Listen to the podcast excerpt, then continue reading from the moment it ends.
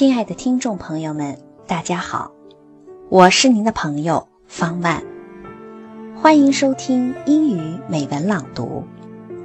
您可以在微信订阅号或蜻蜓 FM 中搜索“英语美文朗读”来收听我们的节目，并查看原文；或在网易云音乐下载节目进行离线收听。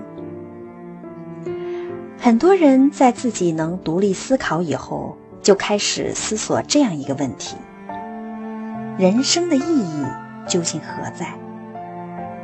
有人说，自己是渺小的，不能承受什么，自己的人生与其需求相契合就足够了，能追求到自己想要的结果就可以了。尽管有时结果很难由我们自己完全决定，也有人说，人生的真正意义在于在实际的工作中克服艰难困苦，奋力向上，于国家于社会做出有价值的事情。还有人说，生活本身是没有意义的，有意义的是我们可以给生活设定目标。活得充实而快乐。我们的生活到底是要远离艰辛苦难，从而活得逍遥自在，还是要在实际生活的严酷斗争中获得胜利？哪个才是自己的最终人生目标呢？在本期节目里，我将为各位朋友朗读一篇来自美国第二十六任总统。同时，也是作家、探险家和军事家的西奥多·罗斯福的散文《艰辛的人生》。文中阐释了他对人生意义的观点，彰显出他反对怠惰安逸、崇尚奋斗的人生理想。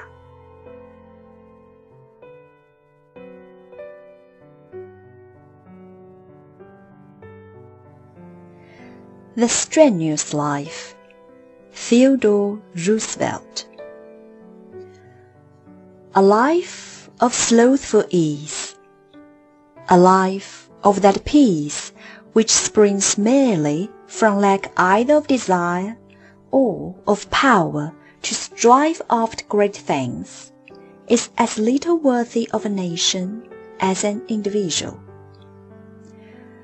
We do not admire the man of timid peace.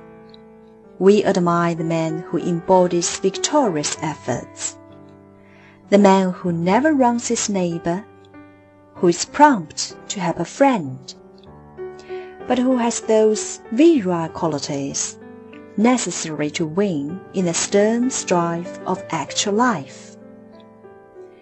It is hard to fail, but it's worse never to have tried to succeed. In this life, we get nothing save by effort. Freedom from effort in the present merely means that there has been effort stored up in the past. A man can be freed from necessity of work only by the fact that he or his fathers before him have walked to good purpose if the freedom thus purchased is used aright, and the man still does actual work, though of a different kind, whether as a writer or a general, whether in the field of politics or in the field of exploration and adventure, he knows he deserves his good fortune. But if he treats this period of freedom from the need of actual labor as a period not of preparation, but of mere enjoyment, even though perhaps not of vicious enjoyment, he shows that he is simply a cumberer on the earth's surface. And he surely unfits himself to hold his own place with his fellows if the need to do so should again arise. A mere life of ease is not in the end a very satisfactory one. And above all, it is a life which ultimately unfits those who follow it for serious work in the world. As it is with the individual, so it is with the nation. It is a base untruth to say that happy is the nation that has no history. Thrice happy is the nation that has a glorious history.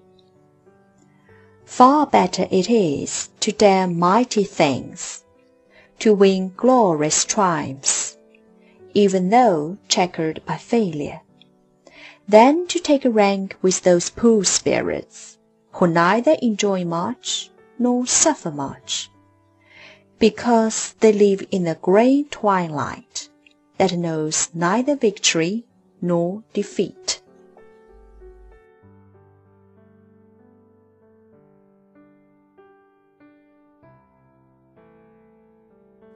当步入令人回首的迟暮之年时，最能体味到自己人生的意义之所在。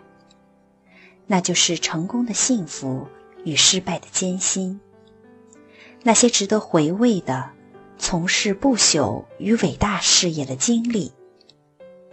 这也就是人生意义最好的感受。就现在，对于个人，我们要做的。就是让自己人生更加开阔且富有意义。生命与自己的人生来过，极富灿烂过，经历失败过，却不曾后悔过。好了，今天的节目就到这里，再次感谢您收听丁鱼美文朗读，期待与您下次的相会。我是您的朋友。方曼。Thanks very much for listening. I will see you next time.